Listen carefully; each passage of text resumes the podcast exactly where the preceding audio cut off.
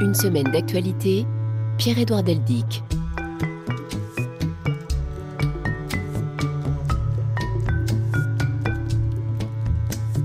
Bonjour, ravi de vous retrouver pour un nouveau voyage à bord de notre machine à remonter le temps. Comme chaque samedi à cette heure-ci, nous allons en effet revivre 7 jours d'événements grâce au reportage de la rédaction et ainsi prendre la route du Brésil, de l'Iran, du Burkina Faso par exemple. Nous reviendrons également sur l'attribution du prix Nobel de littérature à l'auteur française Annie Ernaux et nous allons évoquer l'Inde aujourd'hui en compagnie de notre confrère de RFI, Olivier Dallage. Il vient d'écrire L'Inde, un géant français nous allons en parler dans un instant, mais d'abord, tout de suite, notre euh, série hebdomadaire qui met en avant des nouvelles positives, euh, vaille que vaille, nous essayons. Partons au Burkina Faso où malgré une crise politique, un coup d'État dont nous allons parler, la rentrée scolaire a été maintenue. De nombreux parents ont pu accompagner leurs enfants dans les écoles. L'avenir est en quelque sorte plus fort que tout. À Ouagadougou lundi, Yaya Boudani. Élèves et enseignants sont présents dans les classes, mais les cours n'ont pas véritablement démarré. Ce premier jour est consacré à la vérification des effectifs. Clotilde Guira, directrice de l'école Kwama Lankwande A. Pour le moment, en tout cas, euh, nous avons fait l'appel. Beaucoup ont répondu, mais il y a certains qui n'ont pas encore répondu. Mais nous allons attendre peut-être euh, d'ici la fin de la semaine pour voir est-ce qu'ils ne vont pas répondre. Sinon, nous sommes submergés ici et par en tout cas la multitude de demandes de places alors que déjà les effectifs dans les classes sont déjà très élevés. Il y a les déplacés internes qui sont là. Comme à toutes les rentrées scolaires, certains parents cherchent encore une place pour leurs enfants. Draman Zanré attend une réponse d'un responsable d'une école. Bon, on attend toujours, on espère. Si une fois on ne trouve pas ici, on va chercher ailleurs. Comme le privé est cher, c'est pour cela qu'on a préféré venir au public pour demander la place. Venu ramener ses enfants à la maison après ce premier jour de classe, Karim Kabouri souhaite que cette année scolaire se déroule dans les meilleures conditions. Nous prions Dieu que l'année scolaire 2022-2023 ça serve dans de bonnes conditions. Voilà, vraiment c'est notre seul souhait pour que les enfants puissent terminer les examens scolaires. Les matériels scolaires, les prix ont grimpé. Voilà, peut-être c'est dû au contexte socio-économique. L'école a repris, plusieurs services ont rouvert également leurs portes après 72 heures de détention on peut affirmer que la vie reprend son cours normal dans la capitale. Yaya Boudani à Ouagadougou, donc lundi. Avant d'écouter notre ami Olivier Dallage, partons pour l'Asie maintenant.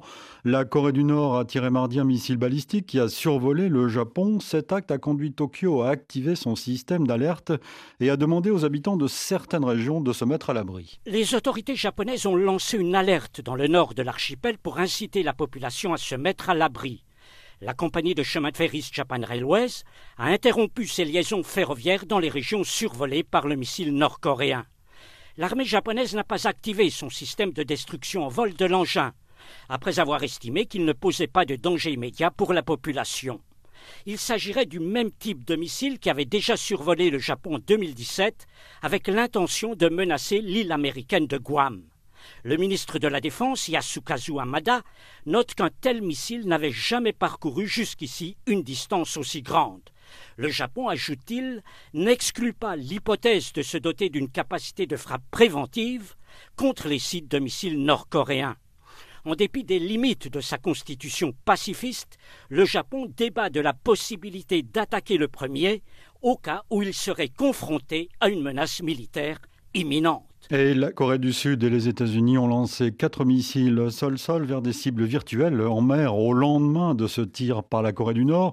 Et la Corée du Nord a lancé jeudi deux nouveaux missiles et fait voler en formation 12 avions de combat, affirmant que les essais d'armes sont de justes mesures de rétorsion, dit-elle, contre Washington et Séoul. C'est ce que l'on appelle un engrenage. Voilà ce qui nous rapproche de l'Inde. En tout cas, bonjour Olivier Dallage. Bonjour. Ravi de vous retrouver dans cette euh, émission. Avec vous, nous allons grâce à vous, nous allons parler de l'Inde, d'un géant fragile, pour reprendre le titre de votre livre. C'est un précieux ouvrage qui nous offre une vision globale de l'Inde euh, aujourd'hui. Euh, 1 milliard 400 millions d'habitants aujourd'hui À peu près, euh, pratiquement au niveau de la Chine et selon l'ONU, dans le courant de l'année prochaine, l'Inde aura dépassé la Chine en nombre d'habitants. Donc on savait que c'était dans le courant de la décennie 2020-2030. Euh, Il semblerait que ce soit l'année prochaine, mais si c'est l'année suivante, ça change pas grand-chose. L'Inde est dans une dynamique qui fera d'elle le pays le plus peuplé dans très peu de temps. Alors plus d'un milliard 400 millions d'habitants et une société complexe pour le moins très complexe. Euh, d'abord, c'est un grand pays. Hein, on parle de sous-continent, ça n'est pas pour rien avec des ethnies, des langues, des religions, des histoires partagées mais aussi différentes. Et tout ceci se regroupe dans un pays fédéral depuis l'indépendance en 1947, mais avec des tensions qui n'ont jamais véritablement disparu. Alors, c'est, dit-on, la plus grande démocratie du monde. Est-ce qu'elle justifie, euh, depuis sa création, ce, titre? Globalement, oui. Euh, la plus grande, pour des raisons qu'on vient de rappeler. Hein, c'est c'est un pays continent ou sous-continent en tout cas, et la population est sur le point d'être la plus importante du monde, on vient de le répéter. En termes de démocratie, euh, il y a des élections qui se tiennent à échéance régulière, qui permettent de changer euh, les, gens qui occupent les fonctions électives. Euh, la presse est libre. Ça, c'est pour euh, le cadre général. C'est quand même une démocratie très imparfaite, où il y a beaucoup de violence, où il y a des pressions, où la presse est sous contrôle, où on achète euh, les voix et les élus. Donc c'est une démocratie, la plus grande du monde, mais avec euh, des défauts assez prononcés. Avec en 2014, Olivier Nallage, un changement historique sur le plan politique. C'est l'arrivée au pouvoir du BJP, le parti nationaliste hindou dirigé désormais par Narendra Modi. Euh, ça n'est pas la première fois que le BJP est au pouvoir, mais euh, Narendra Modi incarne une version très énergique, euh, autoritaire et avec des ambitions réformatrices très profondes qui veut changer l'Inde. D'ailleurs, son slogan, c'est la nouvelle Inde.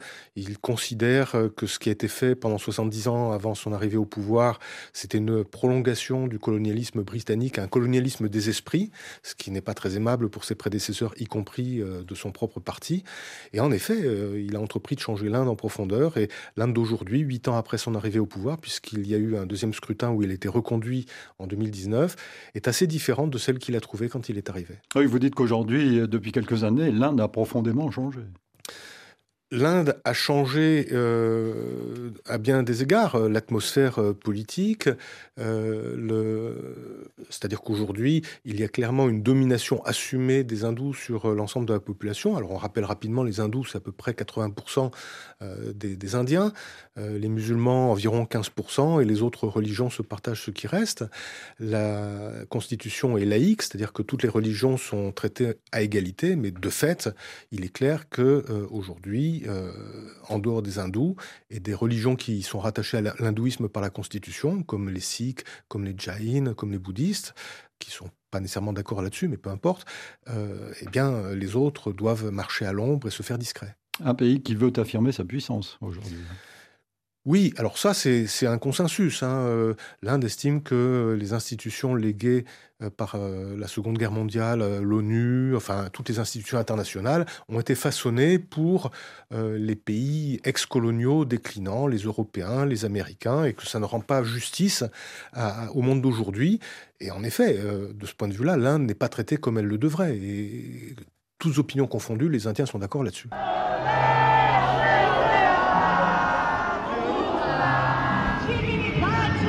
Jours dans le monde. Alors avant de repartir euh, en Inde, Olivier, prenons la direction du Brésil. L'ex-président de gauche, Lula, s'est donc imposé avec une marge bien plus faible que celle que lui prédisaient les sondages face au président sortant Jair Bolsonaro au premier tour de l'élection présidentielle dimanche dernier.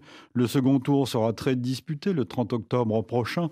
Rappelons que Lula a obtenu 48,4% des suffrages contre 43,2% pour Bolsonaro. Vous avez pu suivre ce scrutin sur RFI. Alors, Allons dans les deux camps. D'abord dans celui qui est arrivé en tête avec le reportage d'Harry Milipol. À peine quelques centaines de sympathisants sont venus sur l'avenue Paulista pour célébrer une victoire qu'ils auraient souhaité plus importante, voire définitive. Jeanne, une militante du Parti des travailleurs, ne cache pas sa déception. J'ai des sentiments mitigés. C'est effrayant de voir que le noyau dur du bolsonarisme est beaucoup plus fort euh, que ce qu'on a imaginé. Alors, à qui la faute Pour Alina, c'est la division de la gauche au Brésil. Ce n'est pas la faute de la campagne ni la faute de Lula. Je pense que c'est la faute de la gauche qui n'est pas unie. Et il ne faut pas oublier que c'est un pays qui est menacé par un dictateur et un effroyable mouvement conservateur. Il reste quatre semaines pour mobiliser les électeurs. Selon Jeanne, la militante du PT, le parti doit changer sa stratégie. Il faut chercher le dialogue direct avec les gens et ne pas se concentrer uniquement sur les réseaux sociaux et le soutien des grands artistes. Il faut mobiliser la base, s'appuyer sur les militants et faire du porte-à-porte car le second tour est loin d'être joué. Un avis partagé par Alexandre. Ce résultat serré du premier tour fait peur. Il faut qu'on reste mobilisé, il faut travailler dur si on veut rester dans un pays démocratique. Alexandre envisage même déjà une possible réélection de Jair Bolsonaro.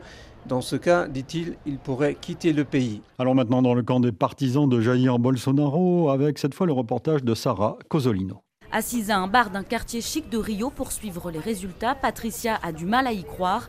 Elle était venue avec son maillot à l'effigie de Jair Bolsonaro.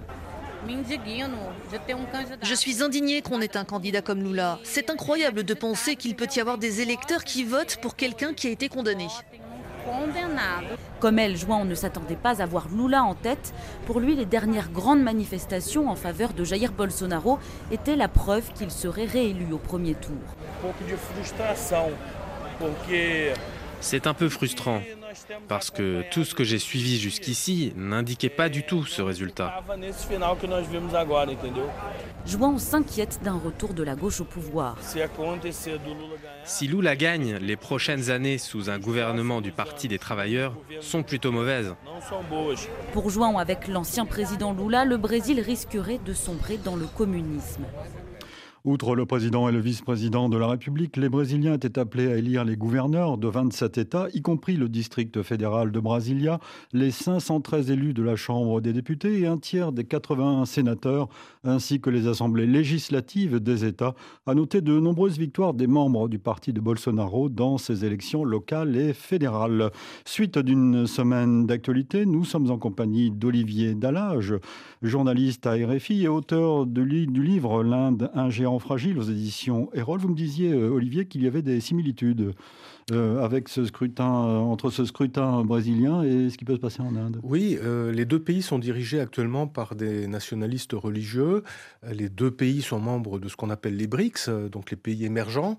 les deux pays connaissent des violences politiques et dans les deux cas de figure, il y a une polarisation extrême entre le pouvoir et l'opposition et une tendance qui a longtemps existé en Inde, plus maintenant bien sûr, à sous-estimer le poids des conservateurs euh, qui occupent aujourd'hui le pouvoir. Et de même façon, au Brésil, les sondages ont sous-estimé le soutien à Bolsonaro. Après, euh, il y a des différences aussi. Euh, Bolsonaro assume une certaine grossièreté, ce qui n'est pas du tout le cas de Narendra Modi. Et le Brésil a la taille du plus grand État fédéré en Inde, l'Uttar Pradesh. Donc on n'est pas dans la même dimension.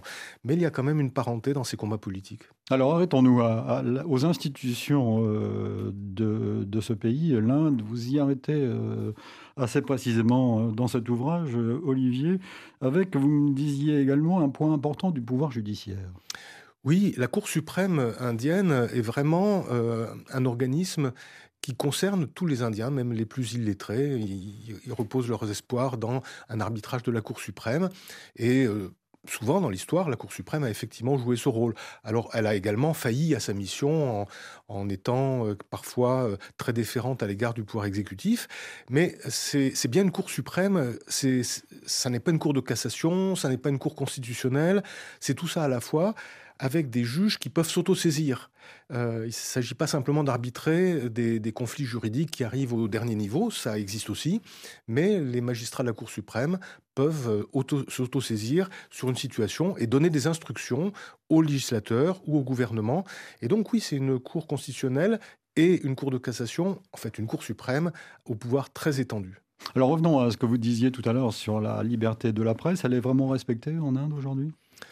Elle est respectée. Le problème, c'est que euh, beaucoup de journaux ont été rachetés par des industriels euh, proches du pouvoir, que l'État euh, fédéral et les États fédérés dépensent énormément en publicité et que cette publicité fait vivre les journaux et se fâcher avec le pouvoir, que ce soit le pouvoir local des États ou le pouvoir fédéral, peut priver un journal euh, de recettes publicitaires très importantes et donc compromettre son équilibre. Et donc on a vu au fil des, années des directeurs de journaux se séparer de leur rédacteur en chef parce qu'il avait des plus au, pouvoir. Donc la presse est libre, mais elle ne fait pas euh, ou elle ne fait plus un grand usage de cette liberté. Est-ce que les réseaux sociaux, comme on dit de façon générique, ont autant de succès en Inde qu'ils en ont au Brésil précisément? Au moins autant, euh, et ils sont le lieu de, d'attaques extrêmement violentes. Il y a euh, une usine à trolls euh, dirigée par le parti au pouvoir euh, qui fait la chasse aux intellectuels, aux universitaires, aux journalistes, aux opposants, aux ONG. Et dès que quelqu'un est dans le collimateur, ce sont des milliers, des dizaines de milliers de, tweets qui les dénoncent comme étant antinationaux et, et ça peut avoir des conséquences assez graves. Nous parlions de complexité de ce pays pour commencer cette émission Olivier Delage, mais euh, revenons-y. il y a 22 langues officielles euh, euh, en Inde, plus l'anglais. Oui, mais en réalité, il y a des, centaines de langues. Je crois que le nombre total de langues et dialectes est de l'ordre de 1500. Donc certaines ne sont parlées que par quelques dizaines de milliers de personnes. Et les États euh, ont un certain nombre de langues officielles qui ne sont pas les mêmes d'un État à l'autre. Donc, euh, par exemple, le français est toujours une langue officielle à Pondichéry, alors qu'aujourd'hui, très peu de gens euh, le parlent. de la même façon, le sanskrit peut être la langue officielle d'un État, alors que de façon native, il n'y a que quelques dizaines de milliers de personnes qui parlent aujourd'hui le sanskrit comme une langue vivante. La langue la plus répandue, c'est l'hindi, non? C'est le hindi et les langues qui en sont dérivées, on considère que euh, le hindi est parlé par environ 40% euh, des Indiens. C'est beaucoup en nombre, mais ça n'est que 40%. Et les États du Sud, qui sont d'une tradition linguistique euh, très différente, qui n'a rien à voir avec ce qu'on appelle les langues indo-européennes, refusent absolument l'imposition du hindi comme langue nationale, qui a été tentée de nombreuses reprises, mais qui jusqu'à présent a toujours échoué devant l'opposition des États du Sud.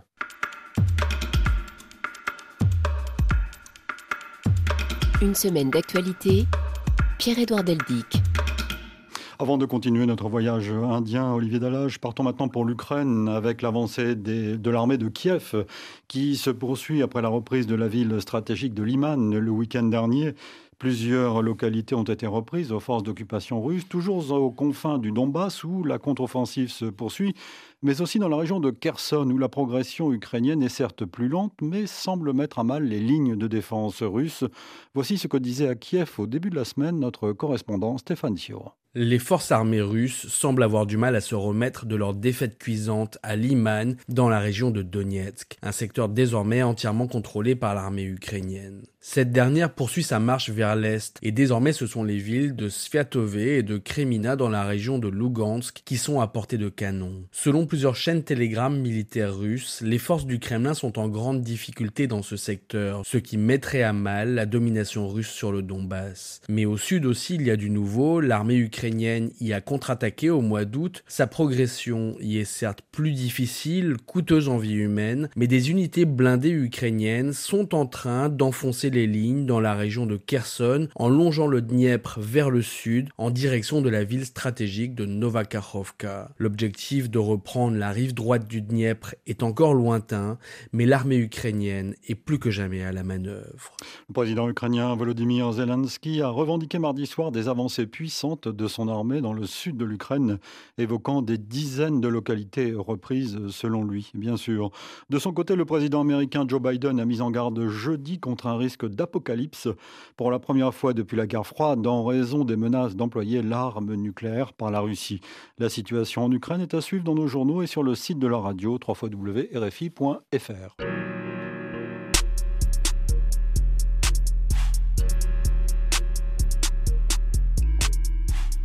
Allons en Iran maintenant, alors que les manifestations contre la mort de Massa Amini et contre le pouvoir continuent à travers le pays. Le guide suprême, l'ayatollah Ali Khamenei, est intervenu publiquement pour la première fois. Il a dénoncé un complot des États-Unis et d'Israël pour déstabiliser l'Iran à Téhéran. Un peu plus de deux semaines après le début des manifestations contre le pouvoir, le numéro iranien, l'ayatollah Ali Khamenei, est intervenu pour affirmer que les États-Unis et Israël avaient planifié des troubles dans le but d'affaiblir l'Iran. Une jeune fille est décédée. C'est un événement douloureux qui nous a attristés, mais ces troubles ont été planifiés. C'est le travail des États-Unis et du régime usurpateur et fantoche sioniste. Ils ont planifié tout cela à l'avance. Dans son discours devant des hauts gradés des forces armées et des cadres militaires, il a soutenu l'action de la police et des forces de sécurité contre les manifestants. Ce discours intervient alors que de nouvelles manifestations se sont déroulées à travers le pays, notamment de jeunes écolières qui ont manifesté après avoir enlevé leur foulard et en criant des slogans contre le pouvoir. De même, de nouveaux rassemblements ont eu lieu dans plusieurs universités du pays en soutien aux étudiants de l'université Sharif de Téhéran après l'intervention violente des forces de l'ordre dimanche soir pour disperser les étudiants protestataires. Le gouvernement français a dénoncé une mise en scène indigne et révoltante, dit-il, après la diffusion jeudi par l'Iran d'une vidéo présentée comme des aveux de deux Français arrêtés en mai dans le pays, dans laquelle ils affirment être des agents du renseignement français. Sachez aussi que l'Indonésie s'est réveillée dimanche endeuillée par l'une des pires tragédies jamais survenues dans un stade. Au moins 120 personnes sont mortes dans un mouvement de foule quand des milliers de fans ont envahi un terrain de football et ont été aspergés de gaz lacrymogène.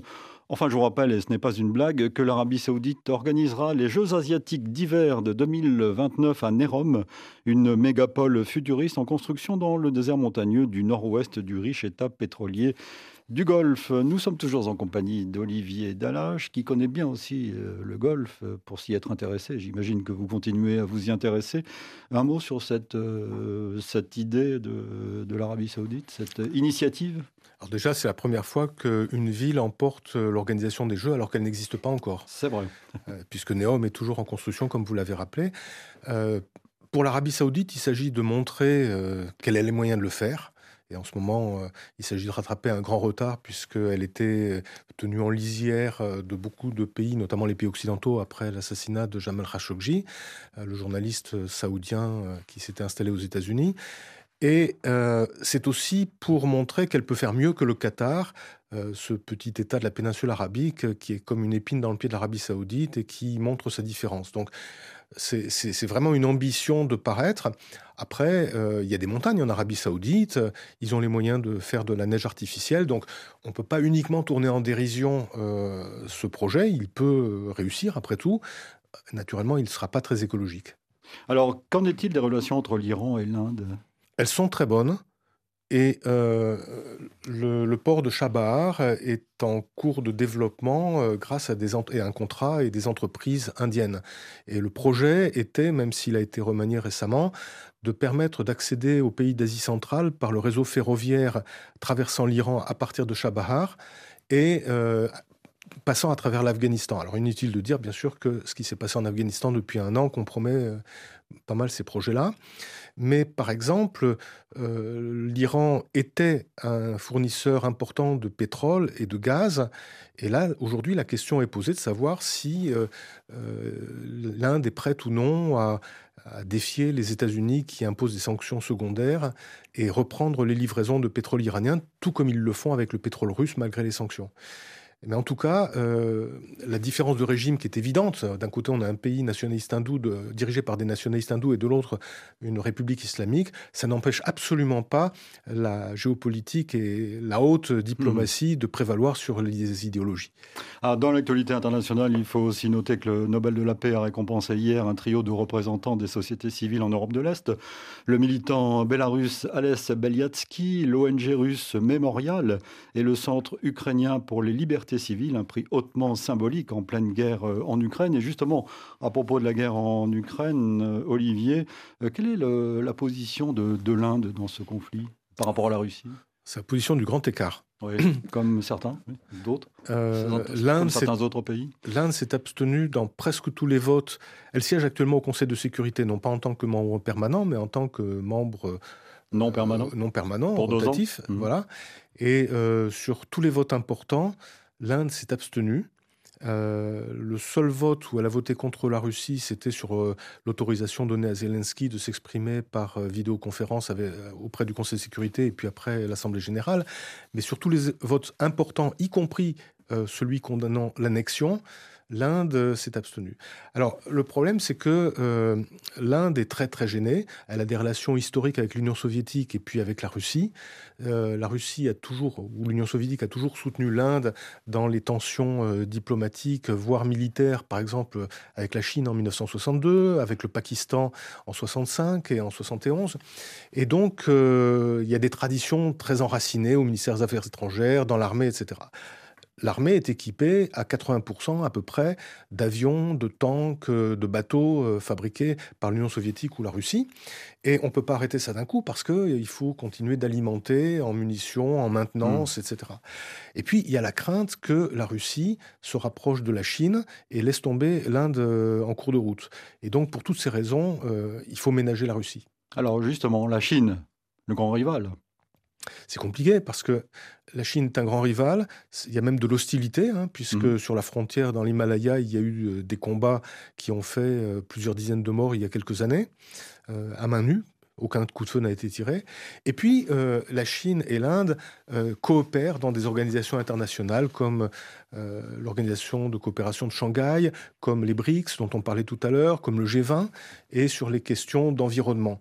Donc on a des relations faites de rivalité, d'hostilité et de coopération à la fois.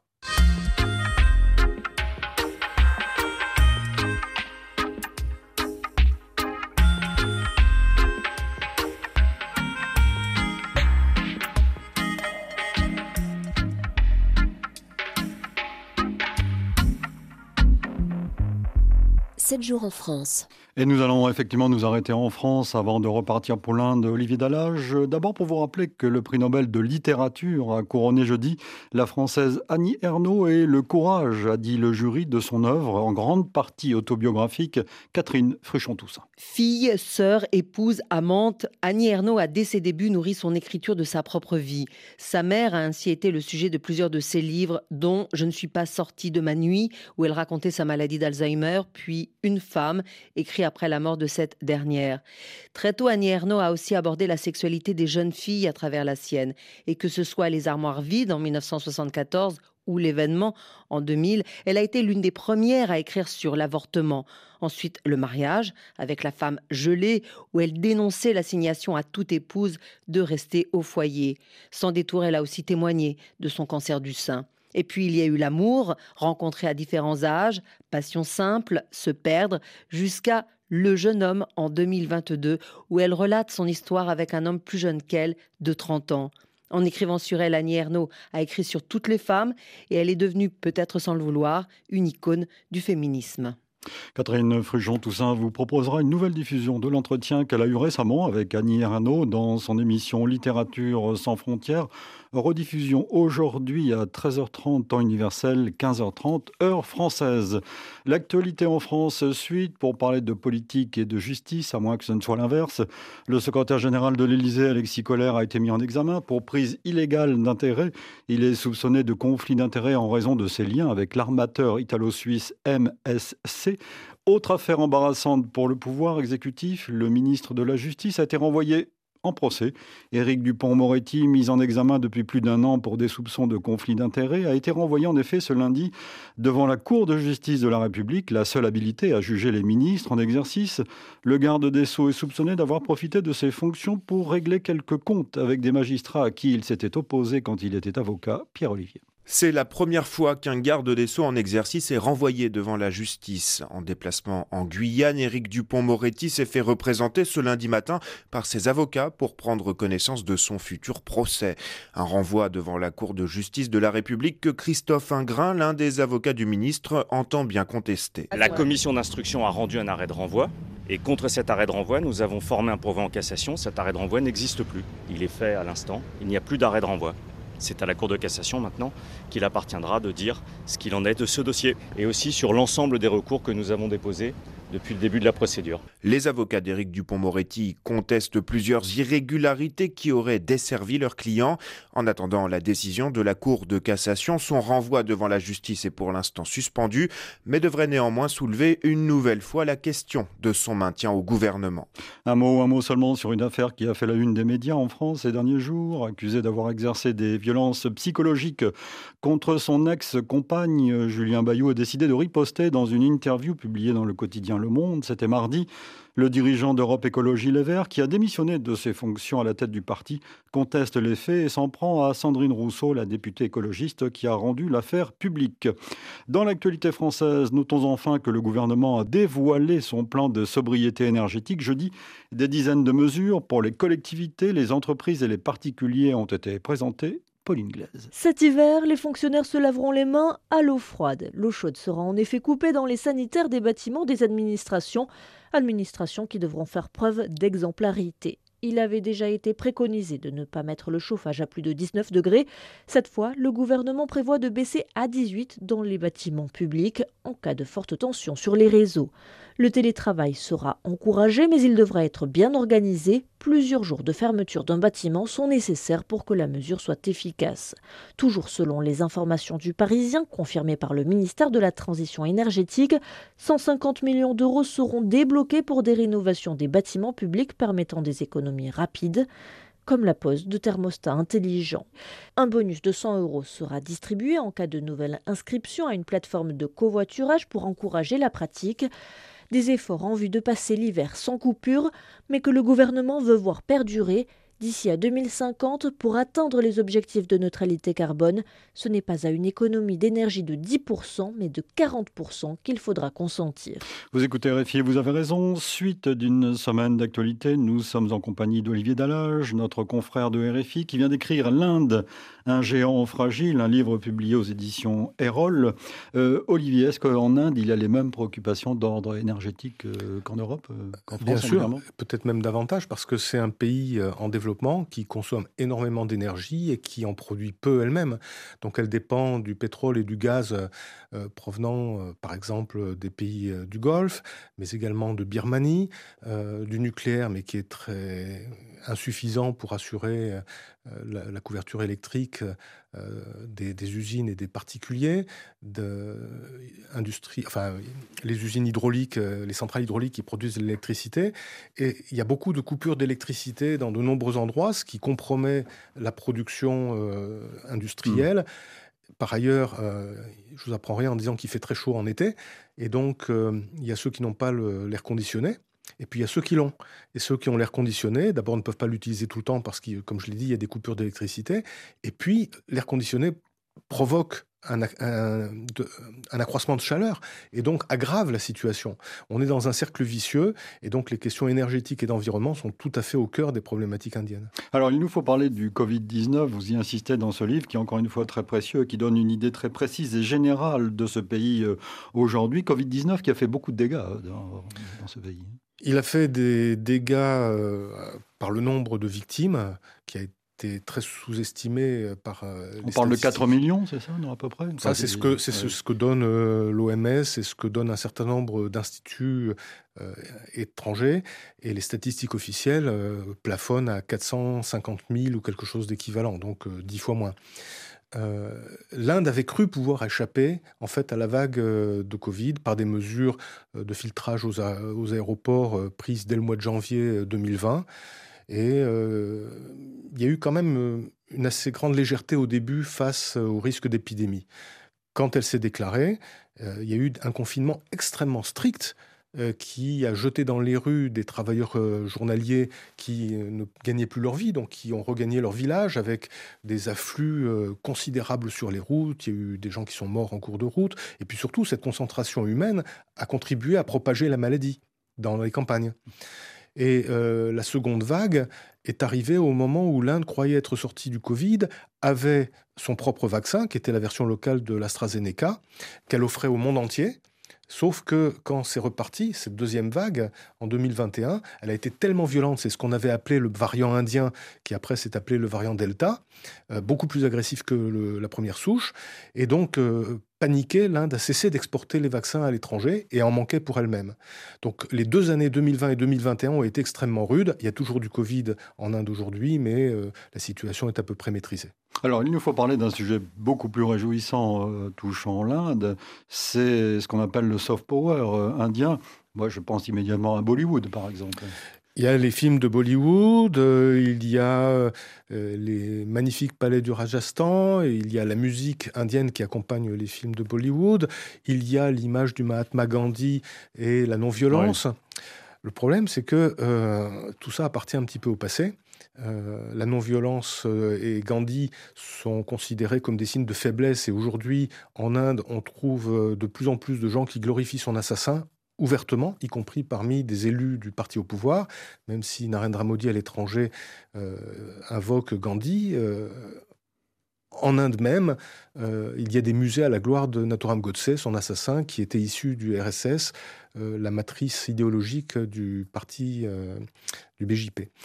quant à Bollywood, ça reste une industrie assez florissante, mais il y a une tentative de, de milice, de, de contrôler Bollywood, euh, où traditionnellement les acteurs musulmans épousent de, belles princesses hindoues, ou pas mhm. princesses d'ailleurs. Euh, et donc, euh, il s'agit de, encore une fois, de faire rentrer les musulmans dans leur boîte. Et les plus grands acteurs de Bollywood sont souvent des musulmans. On pense à Shah Rukh Khan, on pense à Amir Khan ou encore Salman Khan, les trois Khan. Bon, il y a aussi Amitabh Bachchan et quelques autres. Mais aujourd'hui, ils se font très discrets tout simplement parce que le climat n'est pas favorable. Pour nous écrire par courriel, semaine.actu.rfi.fr.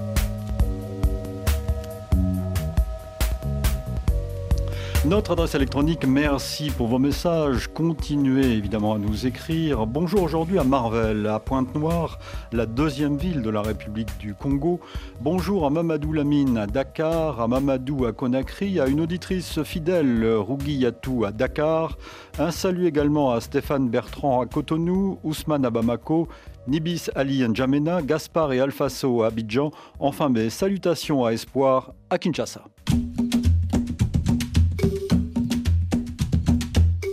7 jours en Afrique. Avant de repartir pour l'Inde, une nouvelle fois, partons pour le Burkina Faso. Après le coup d'État, le chef de la junte au pouvoir euh, dans le pays, le lieutenant-colonel Paul-Henri Sandaogo Damiba, destitué vendredi dernier par le capitaine Ibrahim Traoré, mais qui refusait d'abdiquer, a finalement accepté de démissionner dimanche dernier. En attendant l'adoption d'une nouvelle charte de transition, le capitaine Traoré a pris les pleins pouvoirs. Désormais, c'est lui qui fixera les grandes orientations de la politique de l'État il dispose du pouvoir réglementaire et peut légiférer par voie d'ordonnance à Ouagadougou, Yaya Boudani. En adoptant cet acte fondamental, le mouvement patriotique pour la sauvegarde et la restauration assure la continuité et la gestion de l'État d'ici la mise en place des organes de la transition. Son président, le capitaine Ibrahim Traoré, est désormais le chef de l'État. Et à ce titre, il est garant de l'indépendance nationale, de l'intégrité du territoire, de la permanence et de la continuité de l'État, du respect des traités et accords internationaux auxquels le Burkina Faso est parti. C'est à lui qu'il revient de définir et d'orienter la politique sécuritaire, économique, sociale et la restauration de l'intégrité du territoire. En sa qualité de chef suprême des forces armées nationales, il pourra procéder à des nominations aux emplois de la haute administration civile et militaire. Avant l'adoption de cet acte fondamental, c'est depuis la salle internationale de conférence de Ouaga 2000 que le capitaine Ibrahim Traoré consultait. Une source proche du MPSR regrettait alors qu'il ne pouvait pas procéder à un changement significatif au sein de l'appareil de l'État tant qu'il n'avait pas encore les pleins pouvoirs. Une situation à suivre dans nos journaux et sur le site de la radio www.rfi.fr. Au Tchad, le dialogue national dit inclusif, entamé le 20 août dernier, s'est achevé cette semaine à la surprise générale. En attendant la cérémonie de clôture, aujourd'hui, les acteurs politiques se sont prononcés sur les conclusions de ce forum, censé, on le sait, refonder la société tchadienne. Correspondance de Majasra Nako. Après six semaines de débat, les avis diffèrent sur les conclusions du dialogue national inclusif et souverain. Pour Brice Mbaimon, un chef de parti d'opposition favorable à la fédération comme de l'État, le fait d'avoir réussi à obtenir que la question soit soumise à un référendum est déjà une victoire politique.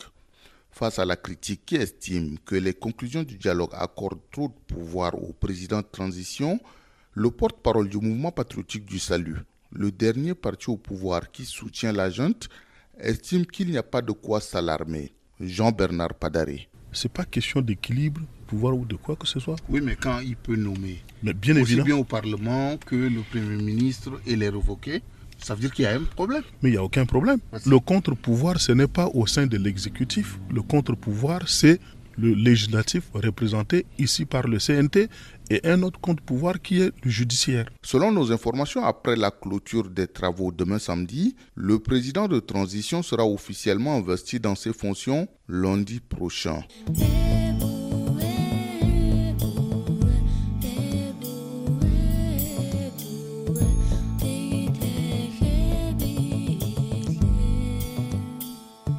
RFI. Et repartons pour l'Inde, Olivier Dallage, avant de vous retrouver pour conclure cette émission. Inde, où l'agence spatiale du pays vient d'annoncer avoir perdu toute communication avec sa sonde envoyée autour de la planète Mars. C'est donc la fin d'une mission extraordinaire qui aura duré plus de huit ans, qui s'est révélée être un vrai succès pour ce pays, jusque-là peu habitué à de telles aventures interplanétaires. À New Delhi, Sébastien.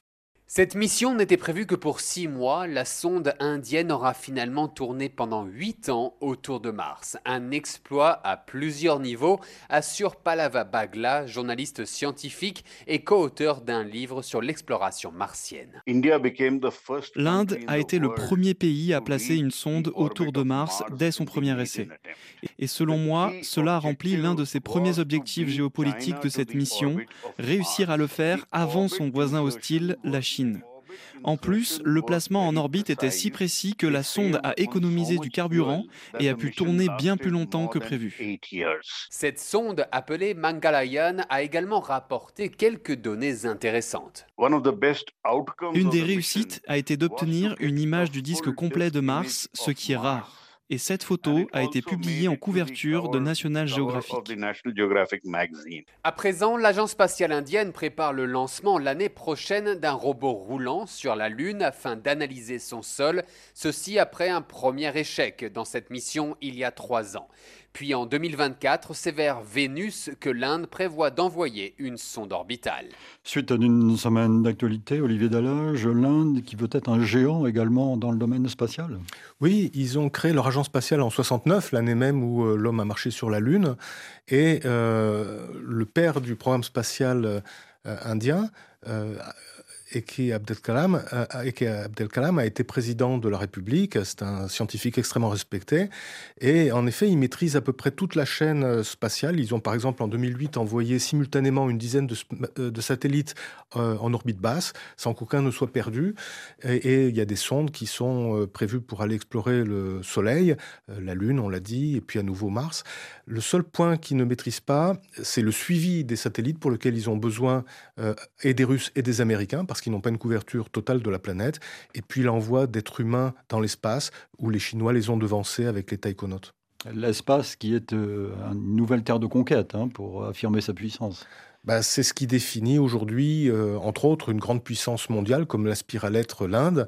Et elle est en bonne voie, mais elle n'a pas encore tout à fait atteint le niveau de la Chine, des Russes, euh, des Européens ou des Américains. Alors, dans l'actualité africaine cette semaine, il y a aussi cette enquête sur des sirops contre la toux qui aurait tué au moins 66 enfants en Gambie.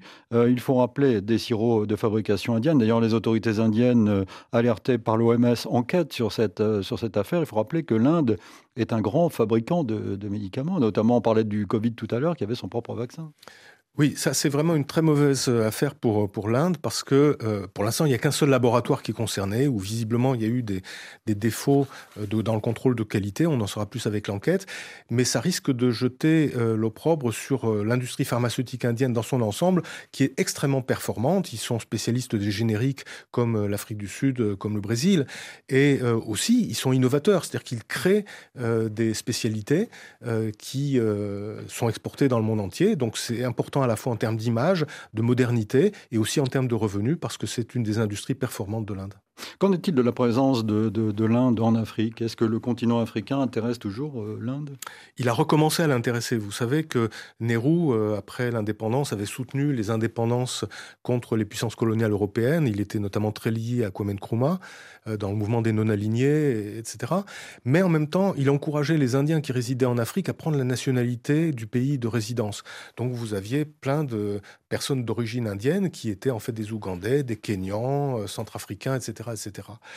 Et euh, avec le temps, ils se sont un peu sentis abandonnés par l'Inde, et ça n'est que depuis une vingtaine d'années que, en regardant ce que faisaient les Chinois en Inde, les Indiens se sont dit il faut qu'on rattrape le retard. Donc il y a des sommets entre l'Inde et les pays euh, africains qui ont été organisés. Il y a beaucoup de volonté qui n'est pas toujours suivie d'effet, donc ça retombe et on reprend après au sommet suivant. Euh, c'est assez inégal pour le moment.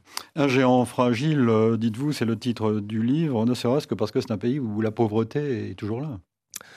La pauvreté est revenue. C'est-à-dire que l'Inde, depuis les années 90 et la libéralisation, avait un développement économique qui a permis à des centaines de millions de personnes de sortir de la pauvreté. Il y a une vraie classe moyenne qui est née, euh, avide de consommation. En fait, on trouve absolument tout en Inde. Hein. Il faut y mettre les moyens, mais euh, ça n'est plus l'apanage d'une élite. Le problème est que euh, ça avait un peu commencé à ralentir avant la crise du Covid, mais les deux années 2020 et 2021 ont vu des centaines de milliers de personnes et probablement davantage retomber dans la grande pauvreté. Et euh, tant que la croissance est faible, et actuellement la Banque mondiale vient de réviser à la baisse les perspectives de croissance pour l'Inde, en fait il leur faudrait 9% de croissance pour permettre de continuer à sortir les gens de la pauvreté. On est plutôt à 5-6, ce qui paraît beaucoup pour nous, mais euh, vu le défi euh, que ça représente sur le plan social et économique, 5 ou 6% c'est très insuffisant. Dans ce livre très riche, Olivier, vous nous rappelez que l'Inde est un pays laïque, où la laïcité prévaut, normalement. Alors le mot lui-même a été rajouté dans la Constitution que pendant la période de l'état d'urgence sous Indira Gandhi, ce qui fait que beaucoup de gens considèrent qu'il est illégitime. Mais quand on lit euh, les échanges qui ont présidé à l'adoption de la Constitution en 1950, l'idée était bien que aucune religion ne devait dominer. Alors c'est pas une laïcité à la française où on rejette la religion, où on l'ignore. C'est au contraire une laïcité euh, d'équidistance, c'est-à-dire que où toutes les religions sont soutenues sans qu'aucune ne soit favorisée. Ça n'est évidemment plus la réalité aujourd'hui dans un climat où euh, la religion majoritaire, l'hindouisme, est clairement favorisée par les autorités. Enfin, terminons sur les propos de, de Narendra Modi qui veut, dites-vous, être le gourou du monde. Vishwaguru, c'est le mantra en quelque sorte, le slogan adopté par euh, la diplomatie indienne. Et euh, Narendra Modi, ou le ministre des Affaires étrangères, ou son porte-parole ne manque jamais une occasion de dire que l'Inde montre la voie au reste du monde, alors que ce soit dans le domaine de la santé, de, de tous les domaines. Et vous dites, vous écrivez, euh, Olivier, j'ai lu attentivement votre livre, Modi a permis à l'Inde authentique de se révéler alors, il y a une vraie question. Est-ce que euh, l'Inde de Nehru était laïque ou est-ce que c'était un vernis de la caste euh, ou de la classe dirigeante et que euh, Modi aurait nettoyé en permettant au sentiment authentique des Indiens de se révéler? C'est une vraie question. Probablement, il y a un peu des deux. C'est-à-dire qu'il y a une dynamique qui a été créée par l'arrivée au pouvoir et la montée du nationalisme hindou. Et d'autre part, probablement, on s'est fait des illusions sur la profondeur de la laïcité indienne. Merci Olivier Dallage. Votre livre s'intitule donc L'Inde d'un géant fragile. C'est une présentation précise et globale, précieuse de ce grand pays appelé à jouer un grand rôle, on l'a compris. Un livre publié aux éditions Erol. Merci. Merci, au revoir.